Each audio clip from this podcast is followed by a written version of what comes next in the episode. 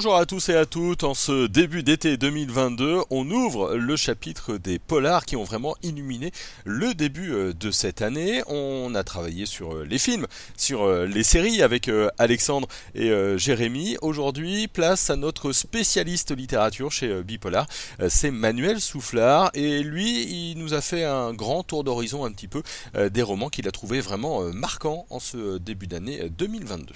Alors, tu me connais, tu me connais Jérôme, et ceux qui suivent mes écrits aussi. Euh, pour moi, euh, le polar, il y a plein, plein d'écoles, il y a plein de choses différentes qui peuvent plaire à différents publics.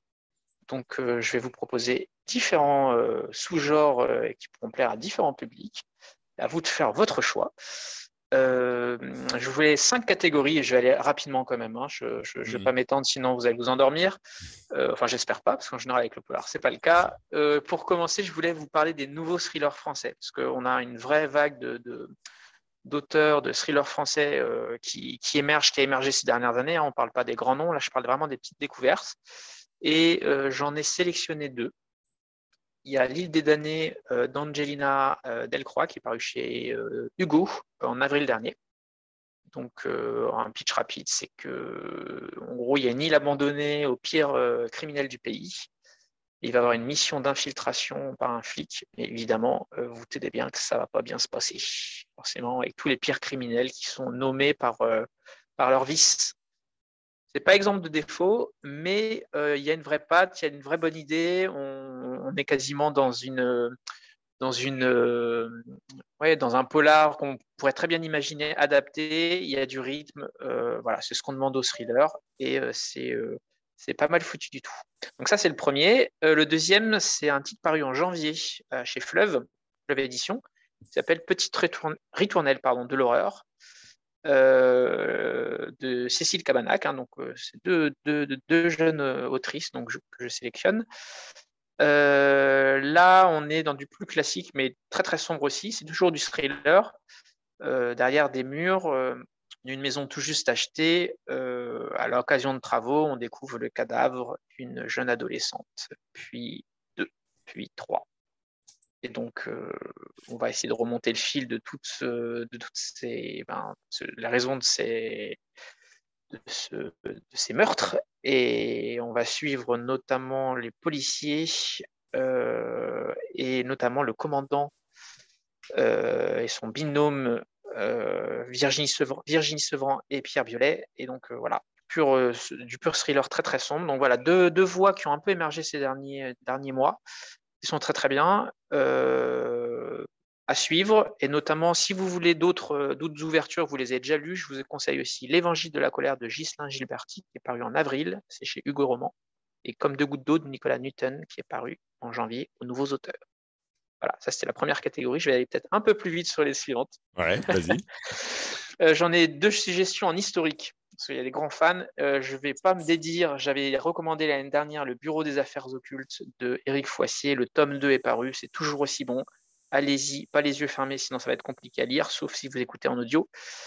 Euh, Valentin Verne, une deuxième enquête, euh, là autour de, comment on appelle ça déjà, les extralucides et les médiums. C'est toujours aussi bien foutu, très bien documenté. On a à l'époque de, de la haute société, des bas-fonds parisiens, euh, autant de Vidoc. Bref, euh, vous pouvez y aller sans souci. Et je voulais aussi toucher un mot de 555, alors, qui est à la frontière du polar, qui a reçu le Grand Prix RTL Lire il y a quelques mois, qui est paru en mars chez Arlia. Euh, là, c'est aussi un peu une, trame historique parce qu'on découvre dans la doublure d'un étui à violoncelle une partition ancienne qui aurait été de la main de Scarlatti. C'est très bien foutu, du très bon. Vous pouvez y aller là aussi sans souci. Donc ça, c'était les voix en historique. Je voulais un peu vous parler de stars aussi. C'est la ah. troisième catégorie. Parce que les stars, euh, les grands noms euh, du polar euh, n'écrivent pas que des mauvais romans, contrairement aux idées reçues. Je voulais faire un rapide aparté parce que s'il y a un livre en polar qui a fait beaucoup parler de lui en début d'année, c'est l'affaire Alaska Sanders de Joel Dicker. Alors on peut trouver beaucoup de défauts. Pardon, excuse-moi. Non, non, oui, bien sûr, oui, ça fait grand bruit. Oui alors, on peut trouver beaucoup de, défauts à Joel Dicker. Ça va un peu trop vite. Des fois, il y a des incohérences. C'est pas toujours extrêmement bien écrit, mais il a un sens euh, du rythme. Euh, quand on, utilise le, mot page turner, vraiment, Ça colle extrêmement bien à Joël Dicker. On a vraiment envie de savoir la suite. Pour rappel, c'est la suite lointaine de l'affaire Harry Kéber. c'est bien meilleur que l'énigme de la chambre 622, j'ai presque envie de dire. Ça pouvait pas être trop possible de faire moins bien, enfin, au vu de ses, des qualités vues avant. Donc, et là, et, donc la suite de l'affaire Harry Kéber et du guide des Baltimore, c'est une trilogie. Donc, quand même intéressant. Faut, je vous invite à le découvrir, surtout si vous avez aimé l'affaire Harry Kéber. Mais mes deux sélections sur ce, genre de grandes stars, il y en a un qui passe vraiment un énorme cap. Enfin, là, ça fait c'est plus une grosse confirmation. C'est Olivier Norek. Dans Les Brumes de Capellan, qui est paru en avril chez Michel Lafon, on retrouve euh, Vincent, euh, Victor, pardon, euh, Victor Coste, l'enquêteur qu'on a retrouvé dans la trilogie 93 voilà, bah, Norek est en train de s'installer parmi les stars, les stars, voire à certains égards les dépasser. donc c'est du très bon. J'invite les lecteurs qui ne connaissent pas au moins à essayer une fois. voilà, on peut être surpris. Des fois, on se dit les, les, grandes stars, les grands noms, c'est pas pour moi. Fois, il faut tester, on ne sait jamais. Et le deuxième dans ce genre, j'aimerais recommander Nos âmes au diable de Nathalie et Jérôme Camus. Euh, qui avait été très très bon et remarqué pour la quadrilogie Les Voix de l'ombre. Euh, là, dans ce, roman, en fait, on aborde la disparition de Sixtine, 10 ans, sur une plage de l'île d'Orion. Sixtine, dont la mère va tout faire pour essayer de. Le monde s'écroule, évidemment, et qui va essayer de tout faire pour retrouver les traces de sa fille ou de comprendre ce qui se passe. Euh, voilà, c'est du très bon dans les stars. on peut aussi noter dans, ce registre Labyrinthe de Franck Tillier ou L'horizon d'une nuit de Camille Agrébeux, qui sont euh, tout à fait lisibles et des belles parutions. En roman noir, deux sélections là aussi. Euh, gros gros coup de cœur personnel, ça ne plaira pas à tout le monde. Le lac de nulle part de Pete Fromm chez Gallmeister qui est paru en janvier. Euh, c'est l'histoire de deux frères et sœurs, Trig et Hal, qui sont jumeaux, qui n'ont plus de contact avec leur père et euh, leur père réapparaît, leur propose une dernière aventure en, quelque sorte, un mois sillonné ensemble un canoë les lacs du Canada. C'est du nature writing, c'est du Gallmeister, c'est-à-dire des grands espaces américains, très bien écrits, plein de profondeur. C'est formidable.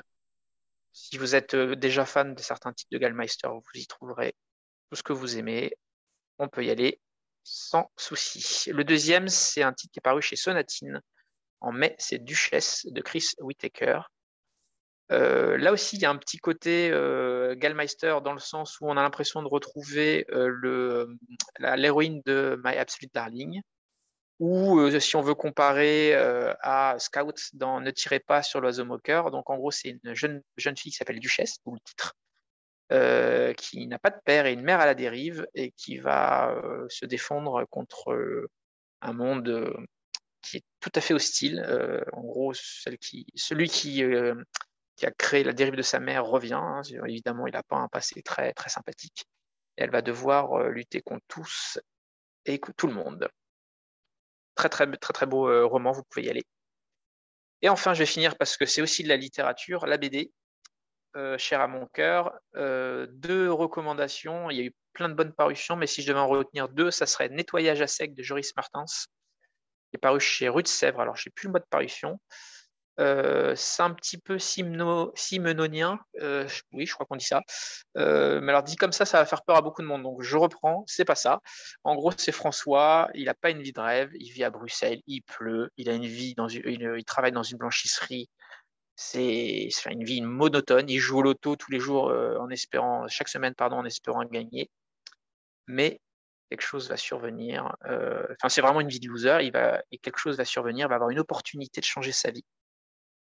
C'est très bien dessiné, même si ça ne plaira pas à tout le monde. Euh, c'est un très très bon polar. C'est un, des titres BD de manière générale à retenir de ces six premiers mois.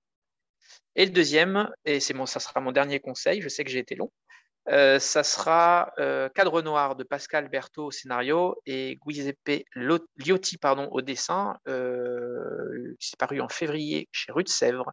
C'est une adaptation du célèbre roman, enfin du célèbre, je ne sais pas, pour tout le monde, du roman de Pierre Lemaître. très très belle adaptation sur un cadre de 57 ans qui, qui est anéanti par quatre années de chômage sans espoir et qui va prêt à tout, on va dire, pour retrouver un job. Euh, super, euh, superbe scénario euh, de évidemment de Pierre Lemaitre, tiré de l'œuvre de Pierre Lemaitre, bien adapté, bien mis en, dessin, c'est magnifique. Et si vous avez déjà lu que vous voulez découvrir d'autres, Saint-Elme, la, série de Frédéric Peters et Serge Lehmann, qui est paru chez Delcourt en janvier, c'est le tome 2. c'est une belle série à, découvrir. Et pour ceux qui sont un peu fans de d'art nouveau, d'enquête assez bien ficelée, je conseille Automne en bête somme de Philippe Pelaez, je présume qu'on dit comme ça, et Alexis Chabert. Donc, ça, c'était le premier au scénario, le deuxième au dessin. C'est paru chez Bambou, collection Grand Angle en mai. C'est tout pour moi. Ça fait beaucoup, mais il y a de quoi faire. Et puis l'été est long. Merci beaucoup Manuel. Je t'en prie. On espère fortement vous avoir donné plein d'idées pour remplir euh, vos valises avant de partir prendre quelques jours euh, de congé. Merci à tout le monde. N'hésitez pas à vous abonner, ça vous permettra d'avoir la petite notification à chaque fois euh, qu'il y a une nouvelle émission sur un certain goût pour le noir. Pour continuer à parler de polar ensemble, eh bien sachez qu'il y a plus d'une centaine d'émissions à réécouter hein, tout l'été, donc sur votre podcast préféré. Et puis rejoignez-nous sur les réseaux sociaux, LinkedIn, Facebook, TikTok, mais aussi Twitter évidemment. Bipolar, c'est toute l'année, même en vacances. Bonne journée à tout le monde.